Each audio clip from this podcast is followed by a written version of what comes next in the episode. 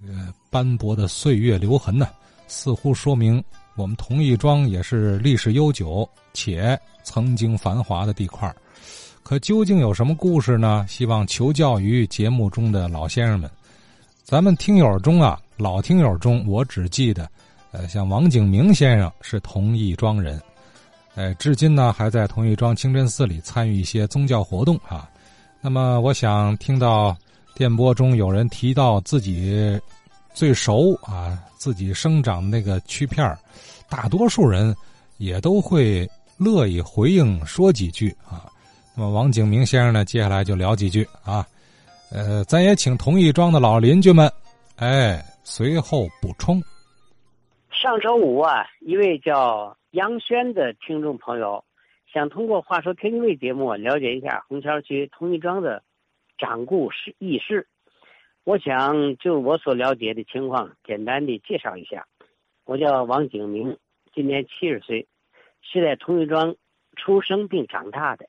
同玉庄的风土人情养育了我，同玉庄人的团结向上、无私博爱，一直在感染着我。这不嘛，退休之后啊，哎，也是应邀在同玉庄清真寺从事一些个。所谓爱国爱教的这种教门，穆斯林宗教活动。说说同义庄，同义庄啊，位于虹桥区的中段，它北面呢挨着古老的大虹桥，南面呢是国内最早的京浦铁路，东面是北营门外大街，西面是新河北大街，东西两边河都是河北大街，东面这个呢是。金华桥到北营门的河北大街是我们天津最早的商业街，西面这个呢，实际就是大虹桥到汉桥的这条道啊，叫新河北大街。这个同昌大街啊，有一条五百多米的这种东西走向一条大街，宽大概十多米。记得六十年代初啊，夏天一下大雨，位于汉桥那地方积水一米多深，五路那小公交车就走到同昌大街了。中央大街南面靠南边，它有十条胡同，每条胡同都百余户人家。它北面呢，因为有红桥南街道办事处，中间呢也是靠北边有通一庄小学，同样也是靠北边东面呢有万春酒店。哎，所以这样呢，东面就说这个北面只有七条胡同，而且这胡同相对的比这个南面胡同要小一些。连同南面跟同庄大街并排的并齐的这个静木线底下，那叫强子河胡同。那北边的公益大街、吉庆里、树德里到虹桥那儿，整个这同庄地区呀，不足三平方千米，大约五六千户人家，或者三万人左右。那个同庄清真寺建于清朝的同治元年，公元一八六二年。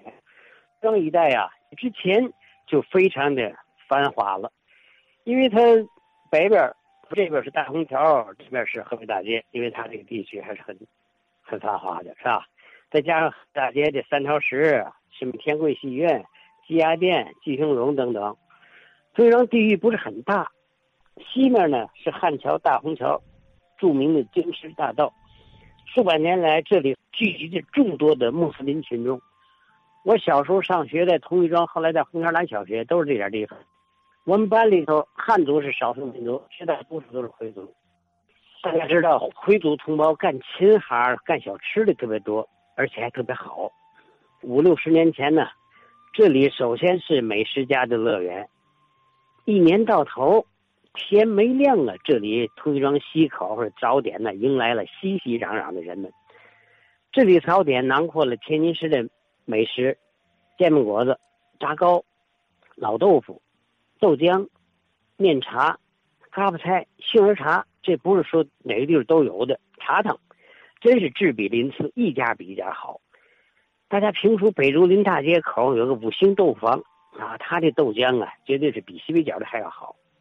另外一个民族饭庄啊，有个鸡汁的老豆腐，它比一般的老豆腐要贵三分钱，可是那个味道可以叫绝。哎，别说素包啊、烫面、炸糕啊，真是应有尽有。吃不过来，现在每天呢，从西郊区、北郊区往市里送菜的这些个农民，啊，再有那个市内和平、南开的河北一带的食客，也不远万米天天来这里光顾。这是上午，夜幕降临的时候，通庄东口，东口就是说从万春斗店一直到新虹桥三道桥里这叫，家家都是小吃，都是干什么呢？馅饼、卤饺子、回头，特别是灯下炉回头，都站满了人。甭说吃，啊，就是闻着都让人垂涎欲滴。另外，同庄的煎饼果子也是非常的出名。据说四十年前呢，市商委啊，好像评过一次天津市最佳的煎饼果子，大概有几千户参加，呃，同义庄居然有三份拿了这个奖了。大家都知道，今天有一个二嫂子煎饼果子，它出自同义庄。十多年前呢，我都看到同义庄二嫂子煎饼果子，我一次下来看一下啊，才知道。这个所谓二嫂子是我同学的兄弟媳妇儿，我同学叫孙爱国，他的母亲曾经在同庄西口摊煎饼果子，远近都闻名，而且每天排长队挨不上个。这是同一庄的美食。哎，王景明王先生啊，先是给我们介绍了同义庄啊，这个这个到底在哪儿啊？这个区域范围、四至范围，呃，包括一些概况吧。然后呢，就谈到了老同义庄大街是美食一条街，可能也是因为回民朋友聚集嘛，他们这个是 最擅长烹调小吃啊。如今也一样啊，只不过西北角地区是尚存的清真美食聚集地了。呃，过去啊，咱听这意思啊，同义庄大街那也是一个，哎，勾馋虫的地儿啊。